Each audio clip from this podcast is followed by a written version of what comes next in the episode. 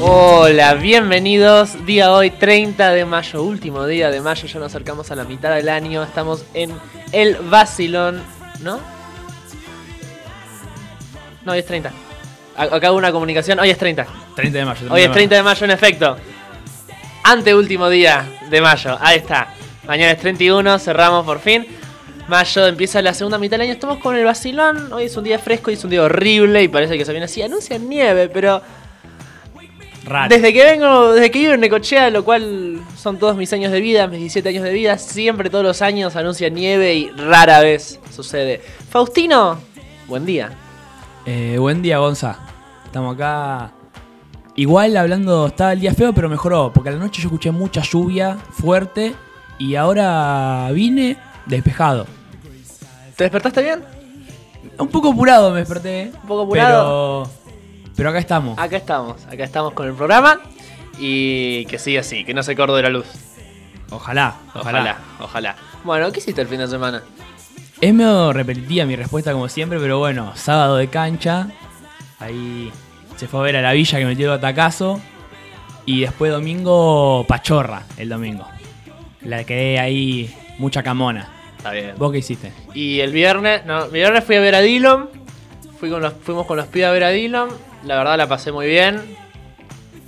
Encajé de arranque primera fila. En el último tema Dillon se tiró al público y lo agarré yo. Allá arriba la pasé re bien. Perdí el celular. ¿Qué va a hacer? No. Sí, lo perdí. Este es el de mi hermana. Eh, ¿Estuvo bueno? estuvo muy bueno. Listo. Estuvo excelente. Valió la pena. Eh, pero nada. ¿Qué tenemos para hoy, Faustino? Bueno, antes que todo les quería recordar que nos pueden ir así a nuestro Instagram, eh, arroba elvacilón.radio, que tenemos activo un sorteo de cuates que se sortea. ¿Sabemos cuándo se sortea? Hoy a la noche. Hoy a la noche se- está el sorteo de cuates, ya poder ir a participar. Y bueno, para hoy vamos a tener a Tomás Lazarte con una columna sobre el avance tecnológico en el fútbol. Vamos a tener dos invitados. Uno es Franco Silva, un programador de Necochea, nacido en Entre Ríos. Y Iñaki Caja- Cajaravilla nos trajo a Mariano Parisi, que nos hablará acerca de su trabajo con un psicólogo deportivo de Mar del Plata, que lo vamos a conocer eh, en el siguiente bloque. Mientras tanto, ahora vamos a tener a, a Wada, que nos trajo, que nos va a tener una columna sobre el miedo. Wada, ¿cómo estás? Bien, muy bien. Bueno, creo que no tenemos nada más, podemos ir directo con la columna. Arranca, Guada.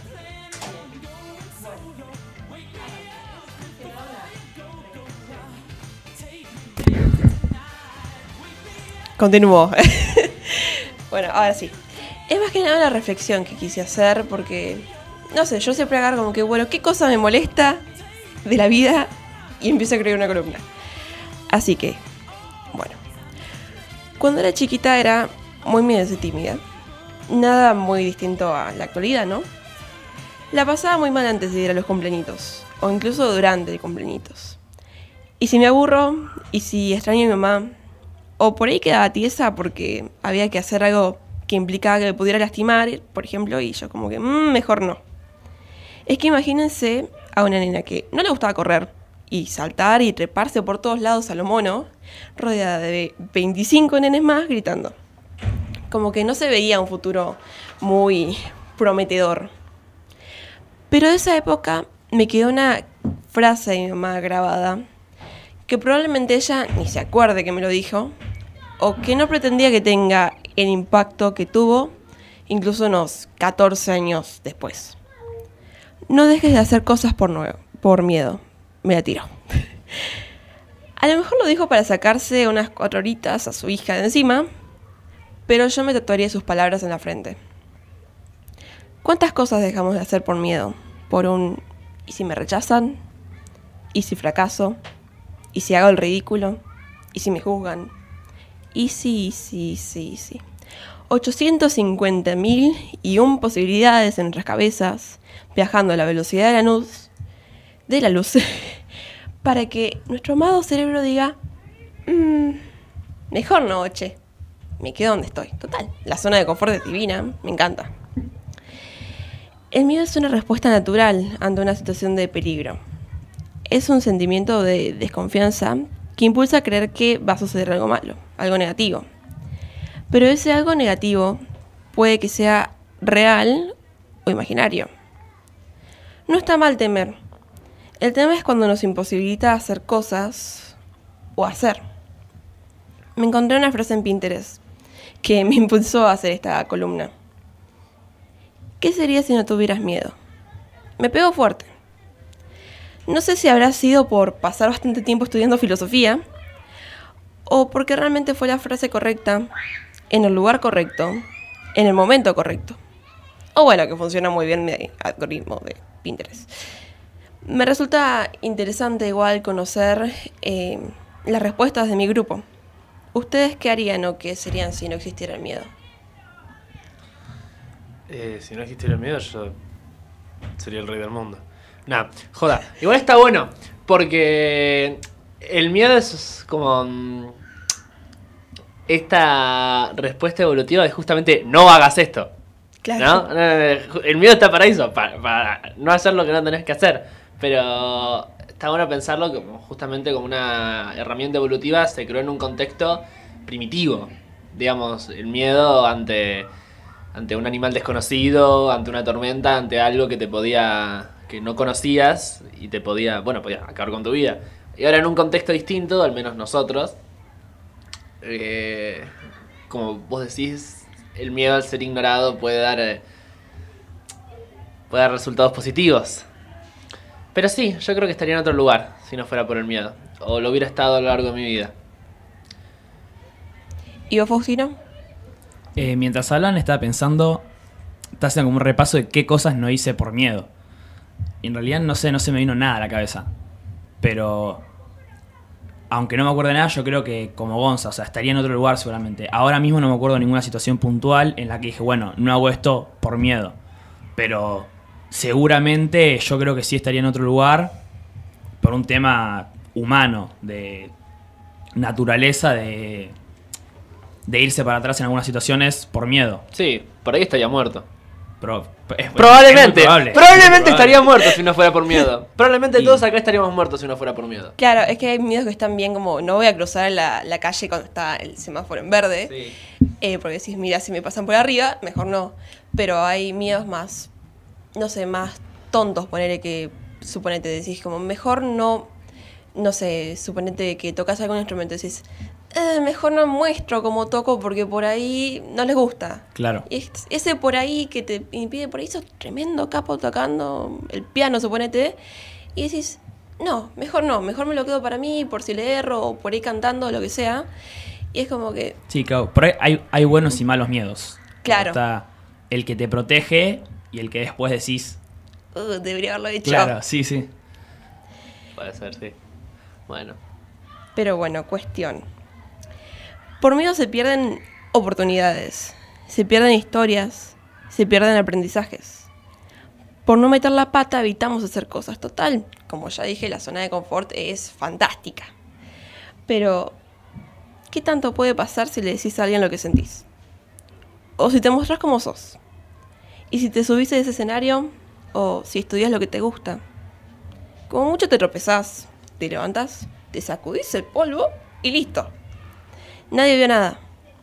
Si al final de cuentas no es que sos tan importante como para que alguien se acuerde que alguna vez te equivocaste. Si al final de cuentas eh, somos humanos. La mitad de nuestra existencia se basa en el proceso de error-aprendizaje. El que no arriesga no gana, dice, dicen por ahí. Créanme que me han repetido esta frase más veces de la que desearía y aún así cuesta seguirla. El temor es necesario, como ya dijimos, pero no se puede vivir con él. ¿Cuál es el sentido de vivir una vida que no quiere ser vivida de esa forma? Enamórense, arrígense, persigan ese sueño, digan lo que piensan, sientan lo que tengan que sentir porque lo tengan que sentir, caigan, levántense y vuélvanse a caer para que se vuelvan a levantar. No dejen de hacer cosas por miedo, como diría mi mamá no dejen de vivir por miedo, como les digo yo. Porque todo es pasajero, incluso nosotros. Y finalizo con otra frase de mi queridísimo algoritmo de Pinterest. ¿Y si después es nunca? Muchas gracias, Wada. Ahora tenemos a José, con un, nos va a deleitar con una canción. ¿Qué canción elegiste para el primer bloque? Buenos días a todos los oyentes. Bueno, hoy les traigo una canción para arrancar la mañana. Eh, es bastante tranquila. Se llama Frozen Dessert es de Aiseo and Dodo Sound, es eh, de un álbum de reggae mezclado con dub del 2015. Es una banda creada en Navarra en 2014, eh, bueno, que como les digo tiene este, mm, esta característica que mezcla el dub, el reggae y el hip hop. Así que bueno, les dejo con la canción.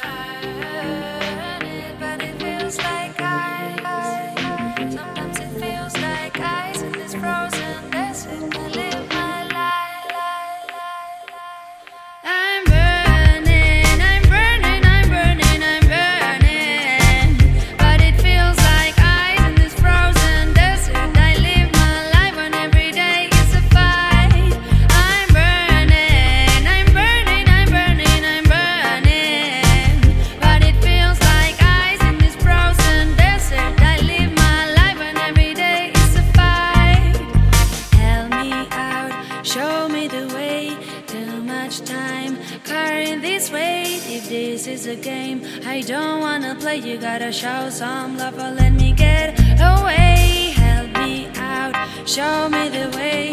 Too much time carrying this weight. If this is a game, I don't wanna play. You gotta show some love, or let me get away. I find myself in a desert of ice.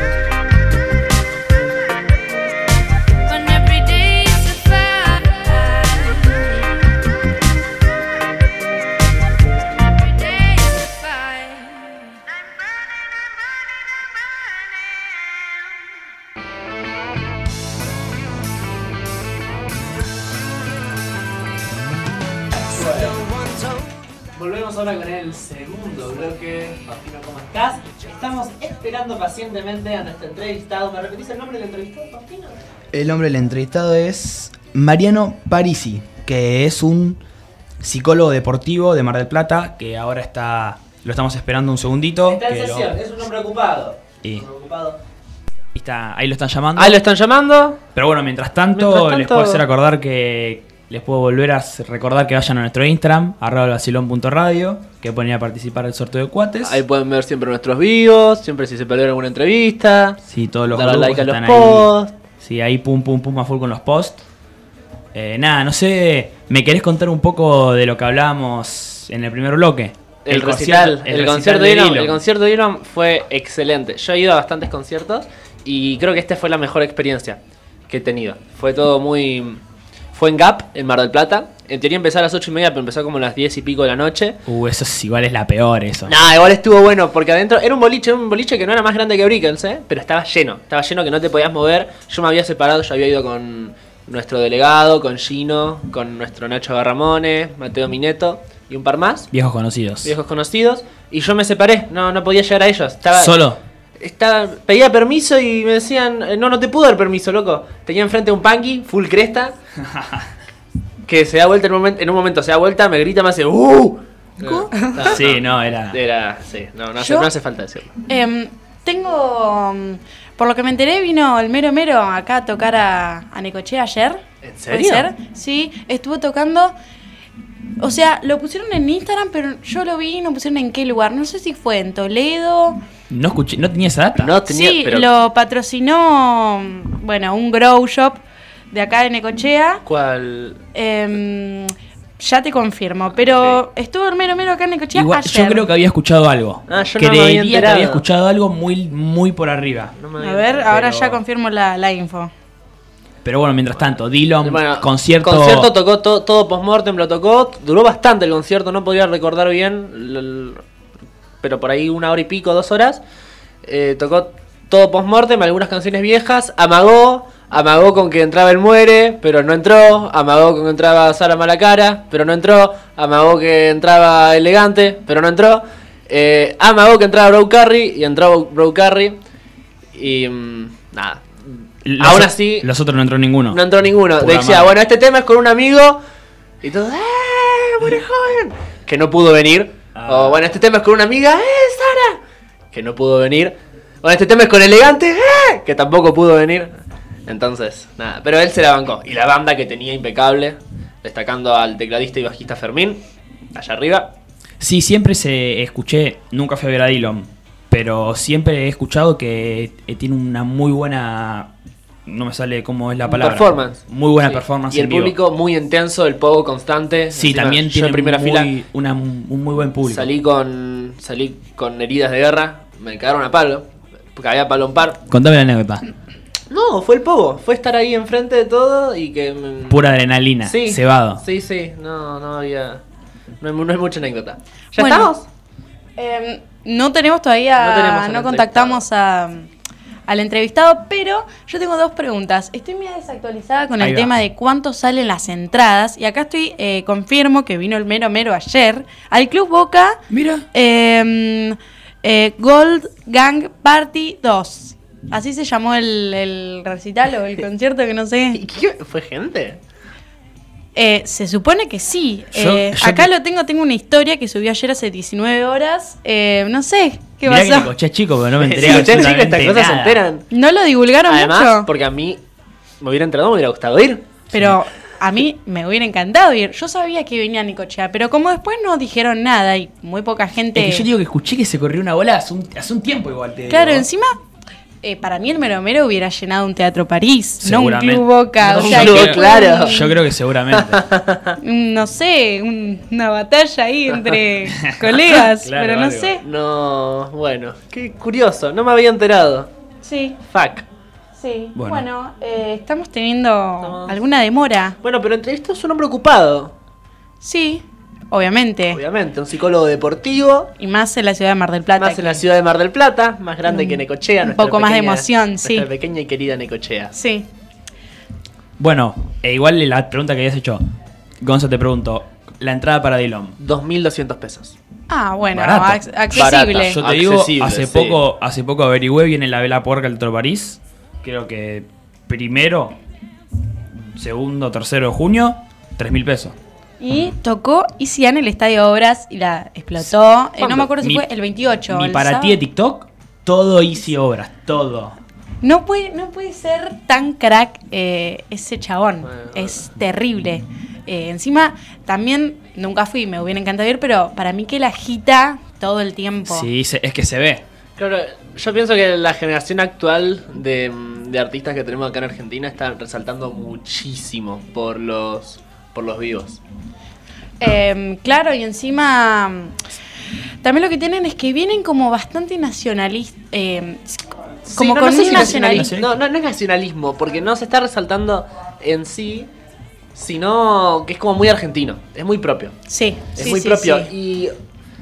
¿Quién más es argentino? El psicólogo deportivo, que creo que ya lo estamos conectando. Creo que. ¿Sí o no? ¿Sí o ¿Sí o no? no? No, no, no, no. dicen que no. No Entonces dicen que tengo, no. tengo otra para tirar. Más y para este tema, hablando de los dos sold outs, metió Duco, doble sold out en el Vélez, razón. doble sold out en el Argentino Juniors. Y discúlpame, está por sacar Emilia, un disco que se llama eh, Tú crees en mí, que tiene un montón de feat, tiene uno con Duki, creo que tiene uno con Nicky Nicole. Sí, ti- no, Y- vi- por lo que vi tenía muchas canciones que ya habían salido, que las había sacado antes como single. Bueno, Ah, le me- dejo mi, Va la mi columna puesto, de sí. Tomás. Ah, va la columna de Tomás. Buenos días, buenos Tomás, días. bienvenido. Buenos El días. psicólogo deportivo está demasiado psicólogo deportivo ocupado. está muy sí, me ocupado. parece, me parece que está ocupado. Pero bueno, No pasa nada. habrá que salir. ¿Y de qué vamos a hablar entonces, Tomás? Eh, hoy traje el avance de la tecnología en el fútbol. Ajá. En relación a, no sé si estás al tanto. Yo no. Bueno, Pero me si estás al informarás. tanto, el sábado se jugó la final de la Champions. Eso sí. Sí, se jugó la final de la. Champions y a raíz de esto, eh, días anteriores se- se divulgaron eh, fotos del lateral eh, derecho Ten Alexander Arnold con usando mucha tecnología. Ah, sí, ahora- lo vi que tenía como unos, unos Sí. pinchos globo en la cabeza. No, eran, eran como unos cascos que ahora lo voy a Sí, algo raro. A, a explicar. Eh, bueno, como sabemos, la tecnología ya es parte de la preparación en los deportes a nivel de élite, eh, ya pasando por alto el apartado estadístico. Aparece la importancia de la actividad del cerebro en la toma de decisiones.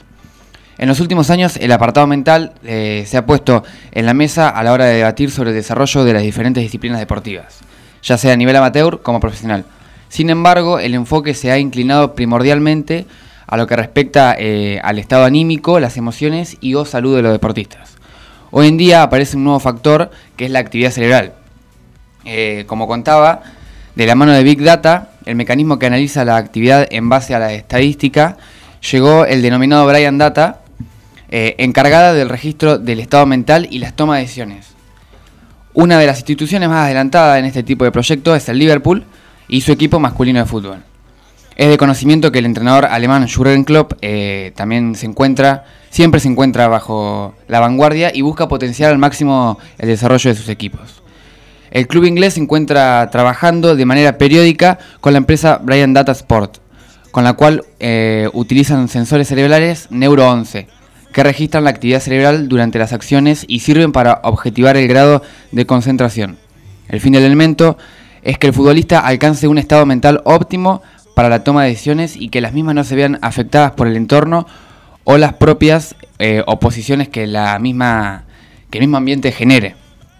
Eh, durante la semana el Liverpool ha in- intensificado este tipo de entrenamientos de cara a la final de la Champions contra el Real Madrid, como dije, eh, y uno de los, de los jugadores era Trent Alexander Arnold, fue el foco de dicho trabajo en los días previos al duelo que definirá, bueno, que definió el campeón de Europa. Y respecto a los beneficios directos que trae la aplicación del Brian Data, el CEO de la empresa que colabora con el club británico, Mikel Alonso, explicó que de utilizarse de manera correcta, el futbolista puede trasladarse a una situación bajo presión. Esto facilita que cuando dentro de un partido se repitan las escenas entrenadas, el deportista ya las habría experimentado en un estado mental óptimo, lo que colaboraría con la toma de decisiones dentro del campo de juego. El- en relación a esto, Alonso citó a un joven compatriota, Pedri, jugador del Barcelona, en las declaraciones post partido al, contra el Galatasaray eh, por la Europa League, donde él marcó un gol y dijo En el campo las cosas me salen solas. Más allá de las ventajas individuales que posee el plantel del Liverpool, sobre todo debido a la jerarquía del mismo, parte de este entrenamiento se ha visto reflejado en el rendimiento. Eh, se ve en las estadísticas a simple vista que durante la temporada 21-22 fue uno de los clubes de Europa que más convirtió de pelota parada y otro de los ejemplos fueron las definiciones por penales en, los- en las dos Copas de Inglaterra que definieron, donde convirtieron 17 de los 18 eh, tiros de los 12 pasos. No sé qué tienen para opinar, qué tanta importancia le dan a este trabajo que, que está implementando, sobre todo el Liverpool, que va bastante avanzado en este tema de la tecnología. Yo no tengo tanto para opinar, sino más bien para preguntar, porque digamos, yo al no ser alguien muy conocedor en el tema, eh, no, no sé si tengo tanto para opinar, pero quería preguntarte una duda que me surgió, si hay un debate en esto sobre si es justo. Eh, sí, no sé si, creo que en el debate justamente de esto, no sé si es justo o no. O sea, no sé si ese es el debate. Yo creo que el debate es, es la gente que está, no sé si en contra, pero por ahí que no cree tanto en esto y no le da tanta importancia. Y otra que justamente le encanta cada detalle que se pueda optimizar del equipo. Pero yo creo que, obviamente, no todos los clubes están al alcance de, de poder llegar a este tipo de tecnología. Eso es lo que yo pensaba, porque la tecnología, por supuesto, viene en la mano de los recursos. Sí. Entonces, si mm, el, el uso de estas tecnologías por ciertos clubes, vos mencionaste Liverpool, muestra un importante, digamos, se destacan las estadísticas. Y esto viene en la mano de los recursos que tienen. Por ahí yo pensé que tal vez podría haber un debate con respecto a las desventajas y desbalances que podría haber entre clubes con el uso de esta tecnología. No sé qué opinarás vos o qué sabrás vos. Sí, puede ser más que nada a nivel, obviamente a nivel Internacional. de- claro, a nivel de élite e internacional puede ser, pero en el fútbol hay siempre hay estas desventajas.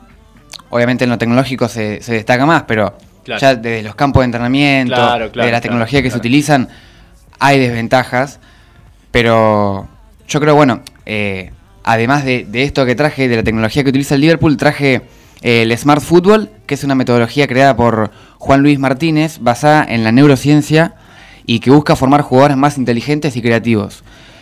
Eh, lo traje ya que me pareció interesante cómo se busca el abarcar este tipo de neurociencia y tecnología en la formación de jugadores jóvenes y cada vez toma más relevancia. No solamente ya en jugadores de élite, sino que se busca ya formar a los jugadores ya con, con este tipo de, de conocimientos y adquirirlos desde temprano, ¿no? Esta metodología se aplica, entre otros, en la Smart Football Academy, eh, que es un sistema educativo puesto que va más allá del que se puede hacer dentro del campo de juego. La metodología se basa en la plasticidad del cerebro y su objetivo es formar a jugadores más inteligentes y creativos, trabajando la gestión de las emociones y el diseño de las experiencias durante las sesiones de entrenamiento. En Smart Football parten de la idea que una persona es ella misma y la suma de sus experiencias.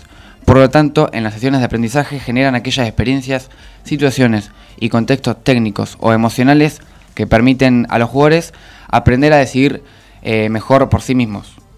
Yo creo que la, pre- la pregunta es eh, por qué es tan importante entrenar el cerebro.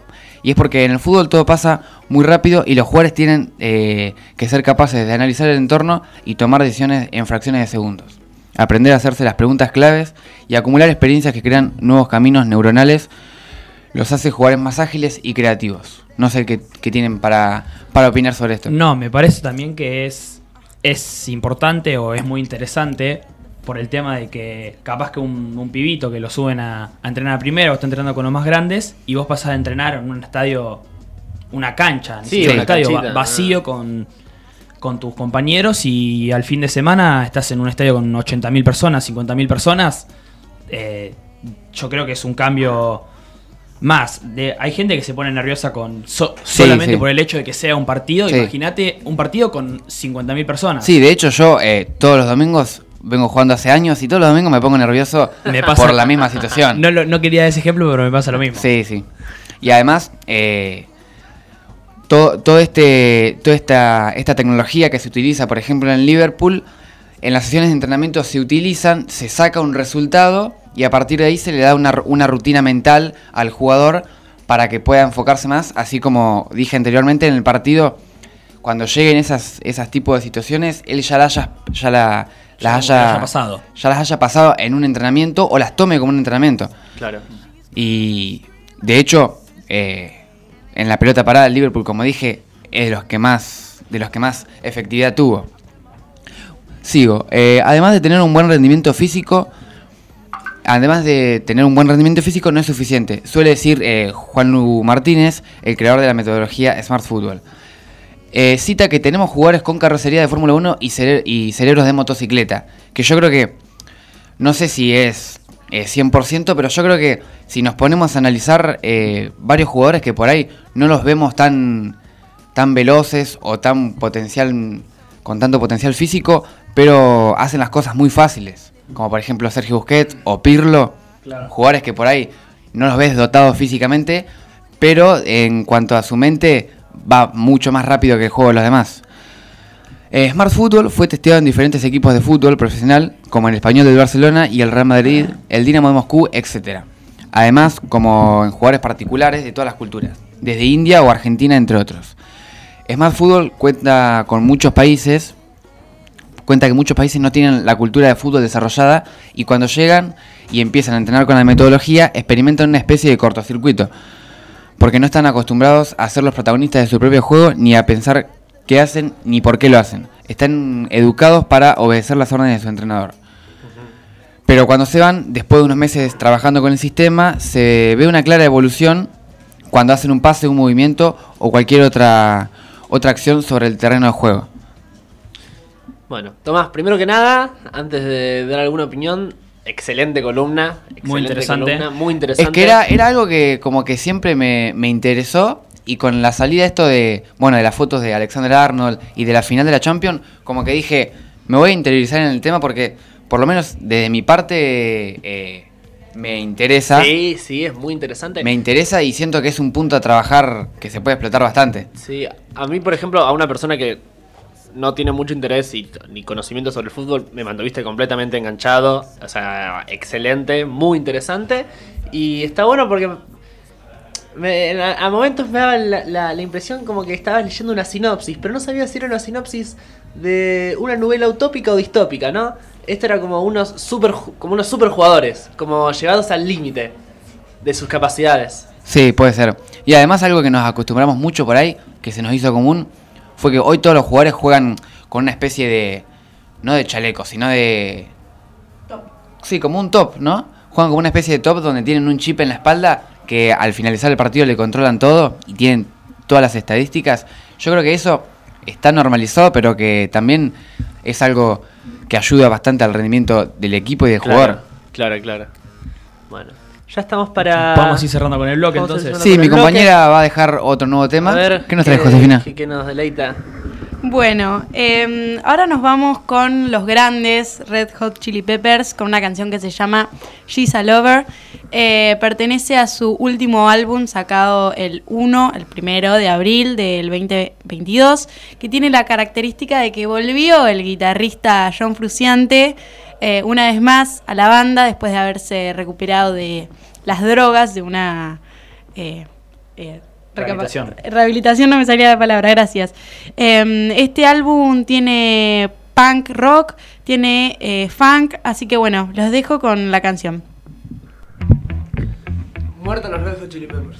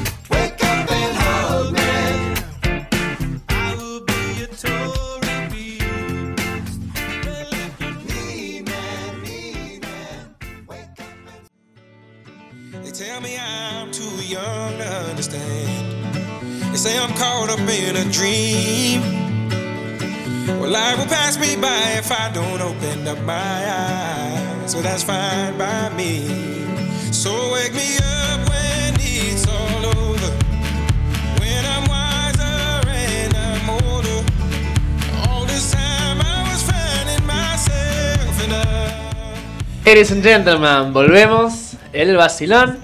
Iñaki. Tenemos a nuestro entrevistado. Hola, ¿cómo estás? Buen día, Iñaki. Hola a todos. Por allá. Bueno, acá, bueno, acá le presento a un psicólogo deportivo, Mariano Parasi, eh, de Mar del Plata.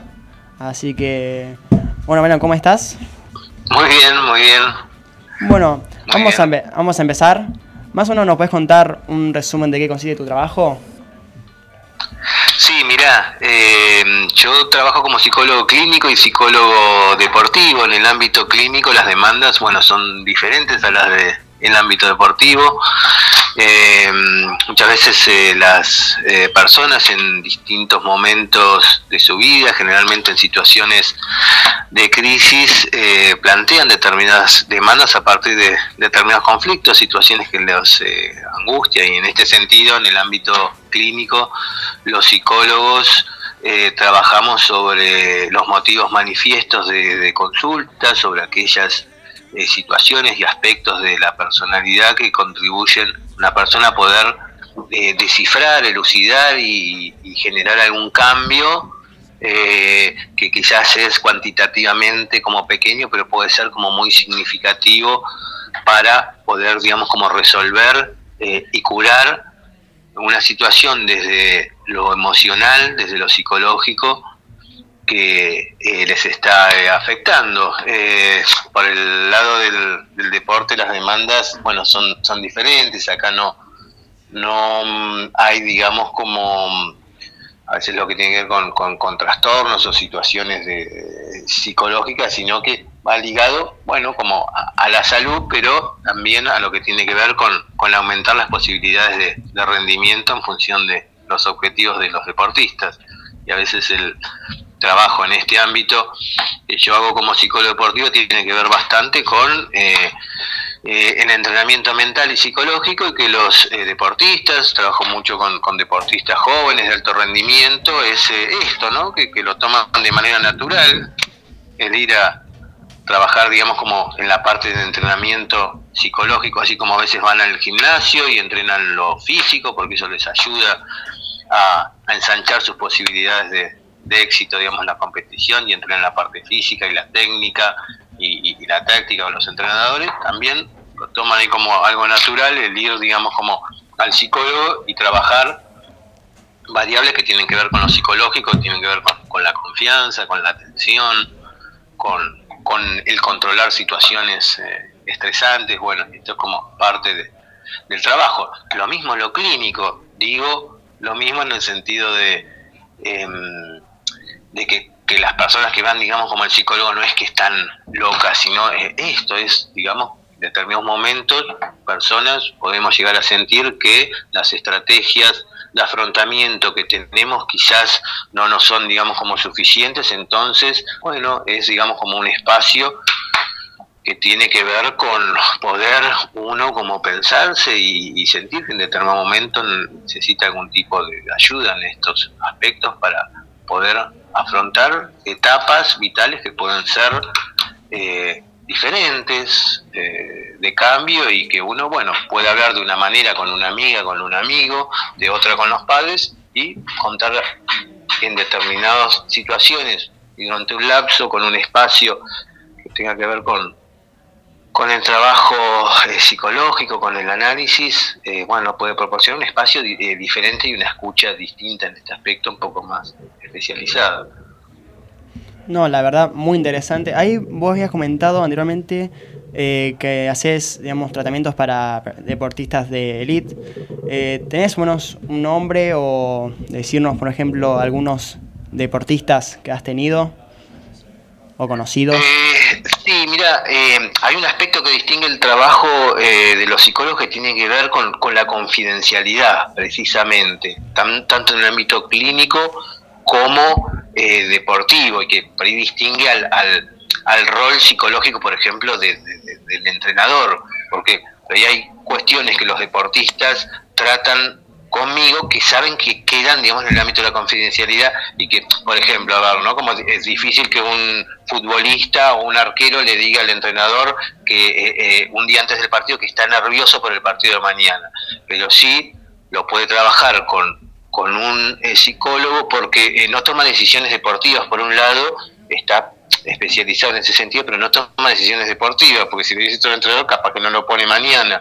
Y, y hay un aspecto que tiene que ver con esto, ¿no? Con la confidencialidad y el secreto profesional. Pero lo que sí te puedo, digamos, como decir es que eh, los motivos, digamos, como de consulta y con los deportistas que he trabajado con este tiempo son como eh, variados en, en- en muchos deportes. Hay... em, bueno, a veces eh, como abro, ¿no? Eh, bueno, juega la selección eh, el miércoles. Incluso he trabajado con, con deportistas que han llegado en un deporte como fútbol a la selección y que están en eh, hoy en, en el plantel, digamos, como la selección argentina de fútbol. Y también, eh, por ahí como en otro extremo, he trabajado, digamos, como con, con eh, jóvenes que la demanda tenía que ver con continuar con, con un trabajo, llegar a, a- a ganar eh, un- una medalla o a mejorar sus posibilidades, digamos, de rendimiento, sino con eh, poder dejar el deporte que estaban haciendo. También lo que tiene que ver con,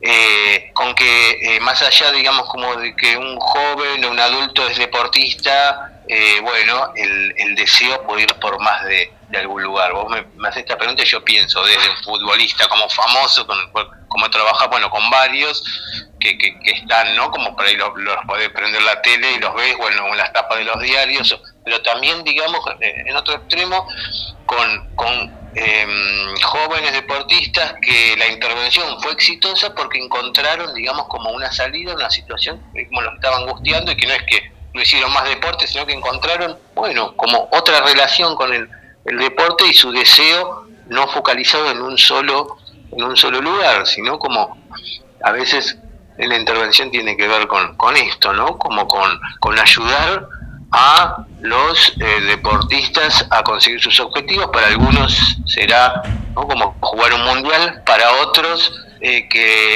eh, el deporte eh, o la actividad física sea algo, digamos, como gratificante cuando deja, digamos, como eh, de serlo. Pero bueno, he trabajado sí con Mar del Plata, con, con atletas, con velocistas, que han participado en torneos eh, sudamericanos, fondistas que participan en mundiales, eh, te decía, con futbolistas, estoy más como en lugar de, de ases- asesoramiento externo, con triatletas, eh, con, nadadores, eh, con los que estoy trabajando actualmente, y con deporte que no se me hubiese ocurrido cuando estaba eh, haciendo la especialización en psicología de deporte, como eh, bowling, eh, pilotos, de, cuatriciclos, de, de- de autos, eh, con tenistas también. eh, pero bueno, el tema ahí como de, de los nombres te lo debo por, por este tema que tiene que ver con que el psicólogo deportivo va como con un perfil, digamos, como bajo. La Entonces, por ahí, confidencialidad. ¿no? River tiene psicólogo como también el Real Madrid y cuando se festeja o en los medios de comunicación aparece, ¿no? se sabe como el entrenador y el ayudante, pero del psicólogo deportivo hay como mucho no, no se sabe por este tema, ¿no?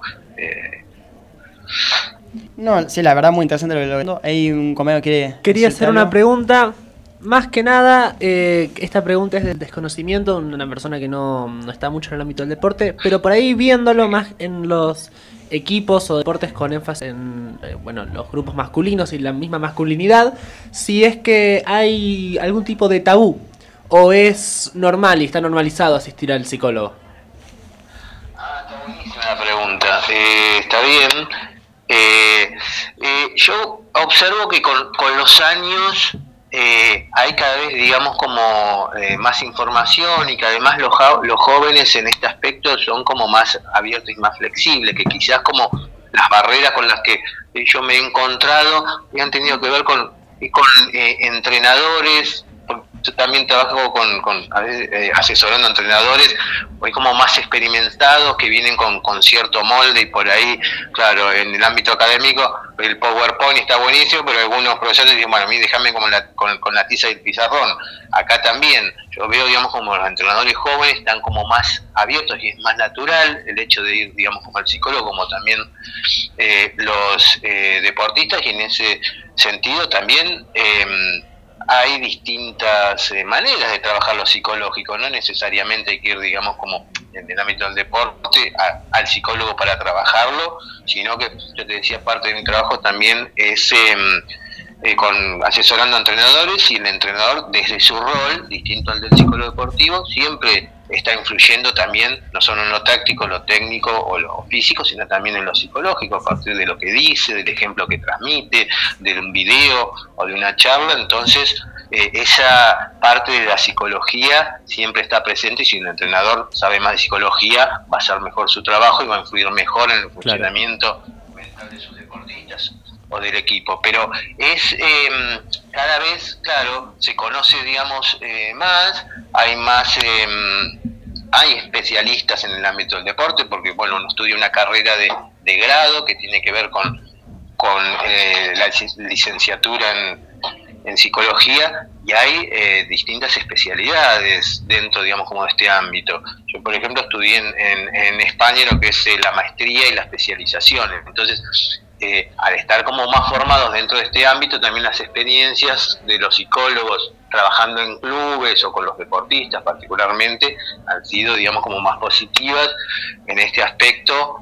Eh, sí, eh, ese desconocimiento que, que décadas atrás era, digamos, como más grande, yo observo esto, ¿no? Como que, que es algo como más natural, que incluso, bueno, ustedes me están entrevistando hoy, que pero que en los medios de comunicación generalmente cuando hay antes de un mundial o en los Juegos Olímpicos, en determinadas situaciones, hay eh, espacios que tienen que ver con, con esto, con, con eh, revisar como el aporte, digamos, como de, de las ciencias aplicadas al deporte, entre las cuales la psicología es, digamos, como una, y la gente en general, los deportistas, los entrenadores, bueno, los medios, como más flexibles, pero que antes sí, sí, había más desconocimiento y se pensaba que, eso era para los locos o que la mejor psicología era que la pelota entra dentro del arco, o el entrenador que decía, bueno, acá el psicólogo soy yo, lo cual en parte es entendible porque siempre están aplicando la psicología a partir de, de lo que dicen y a partir del pro- de las propias situaciones del entrenamiento a veces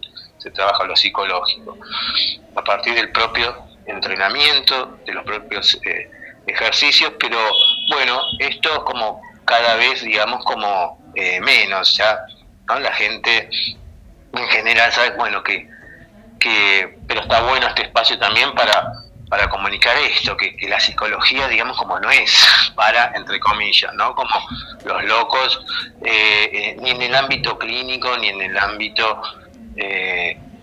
deportivo, como mucho menos. Eh, pero bueno, cada vez hay como mayor eh, mayor información respecto a qué puede contribuir, que básicamente es, bueno, esto, ¿no? Aumentar el rendimiento y la satisfacción y el ajuste en el ámbito de- del deporte y en lo clínico, bueno, a poder eh, resolver un conflicto en algún momento, digamos, como de la vida que cualquier persona puede estar eh, atravesando, que la angustia muchas veces es como un indicador. Hay situaciones que, que- que angustian, no se saben, digamos, a veces como ¿Por qué? Porque operan eh, aspectos, bueno, como inconscientes, tratar como de descifrar cuál es el sentido y el significado de, de esa angustia y todos en algún momento, digamos, en la vida, bueno, necesitamos esto, Sí, una ayuda. de- y el tal cual. del psicólogo es entrar y salir de la vida de, de la persona. Bueno, Mariano, la verdad, muchísima información. Eh, muy bueno, la verdad. Eh, nos encantó. Muchas gracias. Muchísimas gracias también por hacer, eh, contarnos más o menos de, tu trabajo eh, y los psicólogos también, o los deportistas más que nada, que bueno, sabemos que es medio, medio confidencial, pero la verdad, muchísimas gracias. No, Iñaki, eh, gracias a ustedes por la invitación y, y me parece como un emprendimiento ahí como maravilloso el de el que tienen en, en la institución eh, y, y el deseo ahí como las, las ganas de, de, de transmitir y de, de poder, bueno, comunicar esto, ¿no? La importancia ahí como de, de la comunicación y, y poder eh, comunicar lo que tiene que ver con, bueno, en este caso con, con el rol, digamos, de, del psicólogo. Gracias a ustedes por el espacio y por escuchar y por las preguntas que estuvieron muy buenas. Así que nada. Bueno, acá le paso ahora a Josefina. Bueno, eh, acá les paso un nuevo tema. Este se llama California Love, es de una canción de hip hop, es de Tupac, eh, con Dr. Dre y Roger Trutman. Fue el primer sencillo del álbum All Lies on Me, eh, muy conocido la verdad, en 1996.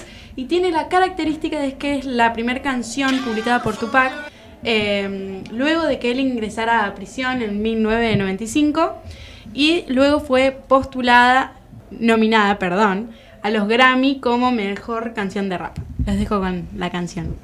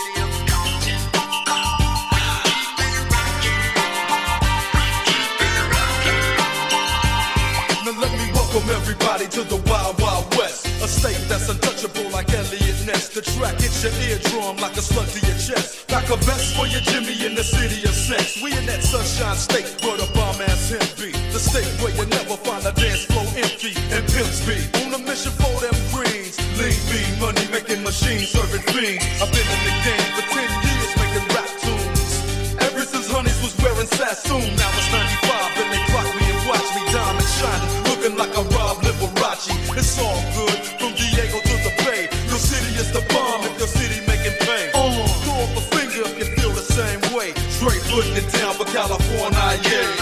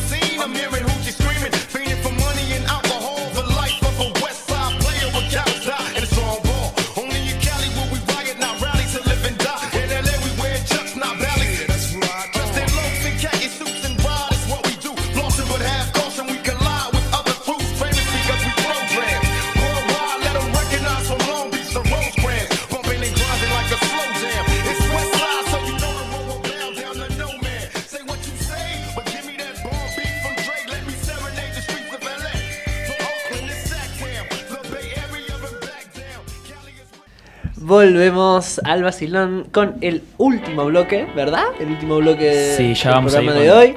Ya vamos a ir con el último bloque del programa de hoy. Faustino, creo que nos falta algo. Siempre Tengo la sensación de que nos estuvimos olvidando algo, pero no sé de qué. ¿Tenés Yo idea? también, lo, yo también lo sentía y ahora que lo pienso es que nos pueden ir a seguir a nuestro Instagram, arroba elvacilón.radio. Último día para participar del sorteo de El cuates, sorteo de cuatro. que se va a sortear hoy a la noche. Muchas delicias mexicanas. Así que me parece que podemos proceder con la, con la entrevista de este bloque. Me parece que a proseguir. Guada, ¿no te había visto yo? ¿Vamos acá ya este programa? Sí, puede ser, puede ser que sea figurita repetida. Me parecía que te había visto, no sé, puedo tener mal en la memoria. Bueno, ¿a quién nos trajiste hoy? Traje a Francisco Silva, un programador. Así que también Uy, me cambian de micrófono. Epa, epa. Bueno. Eh, así que ya podemos dar paso a la entrevista, ¿no, Salo? Ajá. Bueno, bienvenido. Gracias por haber venido. Un gusto, un gusto. Comienzo rapidito, me adentro a la entrevista. Eh, y te quería preguntar cómo ingresaste al mundo de la programación. Yo arranqué eh, estudiando la técnica 3, no tenía idea de lo que era la programación. Mi vieja me anotó porque al azar tiró una moneda, era eso o multimedial, así que artista no soy por ahora. Eh, a partir de eso fui viendo lo que era mm, programar, eh, tuve un vistazo rápido, me anoté eh, después de terminar la tecnicatura en programación a ingeniería en sistemas. Vi que no me gustaba el álgebra en realidad, la odiaba con toda mi vida, así que dejé ingeniería en sistemas, que eran creo que 8 horas semanales de álgebra, y proseguí estudiando solo, básicamente. Bueno, eh, un poco la siguiente pregunta venía de eso, de dónde aprendiste, si te seguís formando todavía. Sí, sí, eh, la programación en general es seguir formándose día tras día porque las tecnologías cambian, todo cambia. Hay miles de formas de aprender, podés estudiar en una institución, podés estudiar por tu cuenta, podés estudiar con cursos pagos, gratuitos, lo que venga básicamente. Eh, entonces, ¿en Necochea hay algún lugar o es más que nada por internet? Eh, más allá de las instituciones que tenés, creo que eran eh, terciario, una que daba a distancia, eh, paga tecnicatura en software, en desarrollador de software, o la técnica 3, que es, mucho sacrificio para terminar con un título de programador, terminar, o hacer un secundario entero. La forma más fácil es estudiar por tu cuenta online. ¿Y qué lenguajes de programación usas? Usar ahora mismo estoy programando con Angular, o sea, JavaScript, eh, HTML, CSS, C y manejo Python, eh, Java, eh, React muy poquito y TypeScript.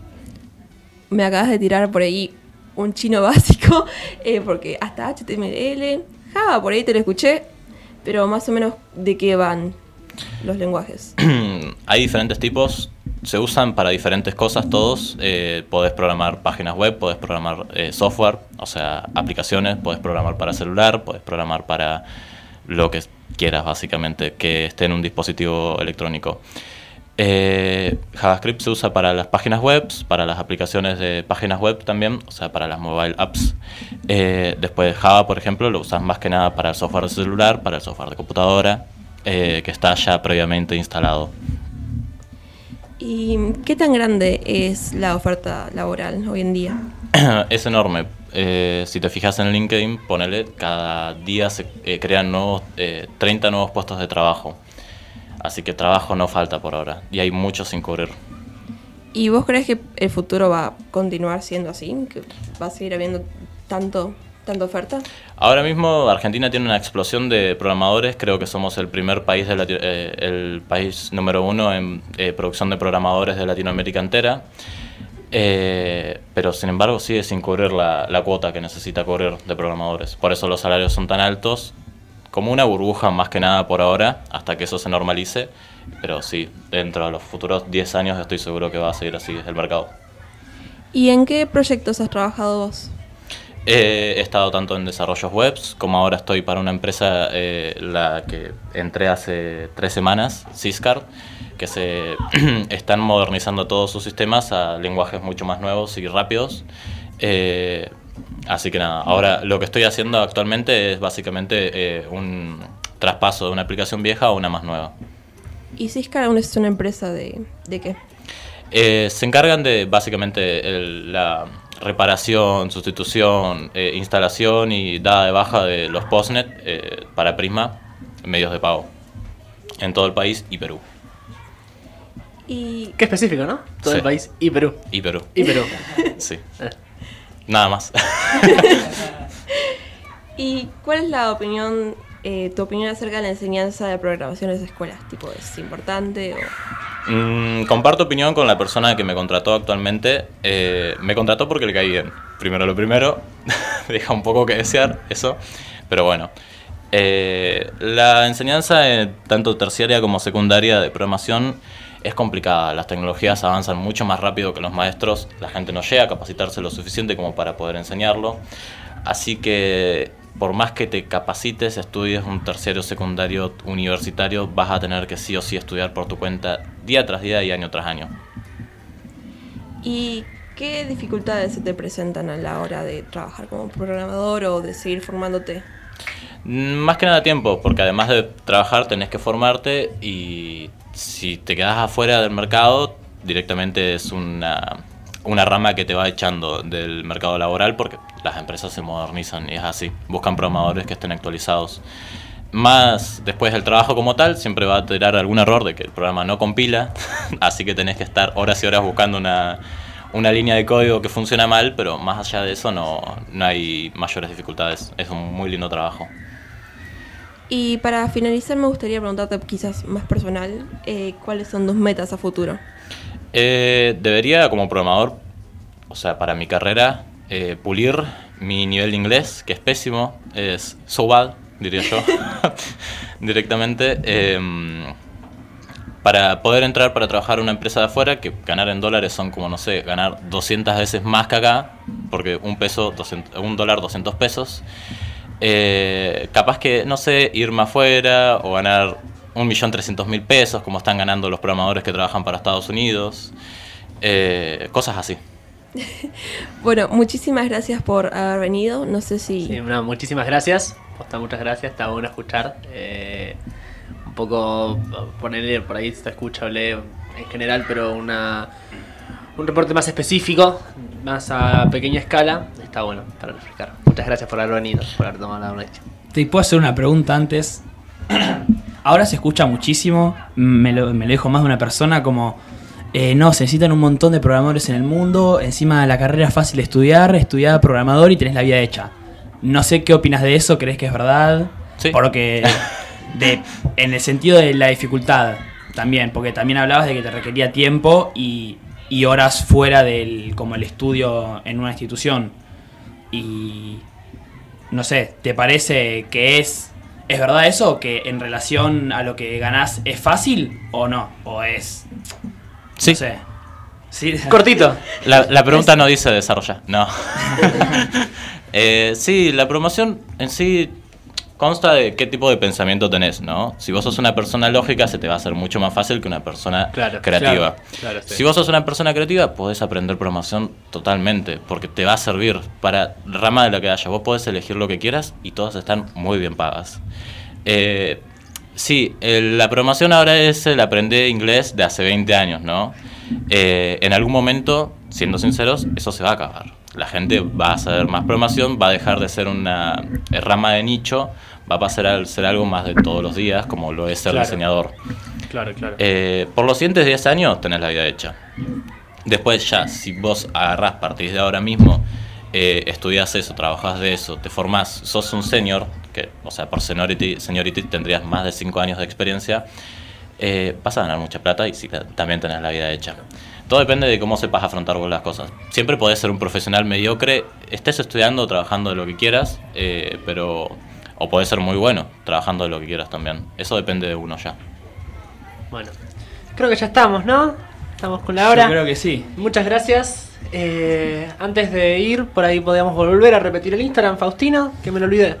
Por última vez en el programa, arroba albacilón.radio, nos pueden ir a, a seguir ahí y anotarse al, al sorteo de cuates. Y nada. ¿Estudiamos no sé programación, si- Cienca? ¿Eh? ¿Estudiamos programación, Cienca? No sé. lo, lo vamos a pensar fuera, eh, fuera de aire. Fu- Fuera de aire, fuera de aire. Eh, José, último tema, ¿con qué nos despedimos? Bueno, para despedirnos, hoy estuvimos bastante under con la música desde el comienzo, así que seguiremos y nos vamos a despedir con Cypress Hill, con Insane in the Brain. Es un sencillo del grupo estadounidense de hip hop. Eh, fue lanzado en 1993 y alcanzó el número uno en el U- US Rap Chart eh, y también alcanzó eh, estar en el ranking eh, de 20 canciones, en el número 19 en Billboard Hot eh, 100. Así que bueno, espero que tengan una linda semana y encontrarán el, al otro grupo el lunes que viene. Nos despedimos.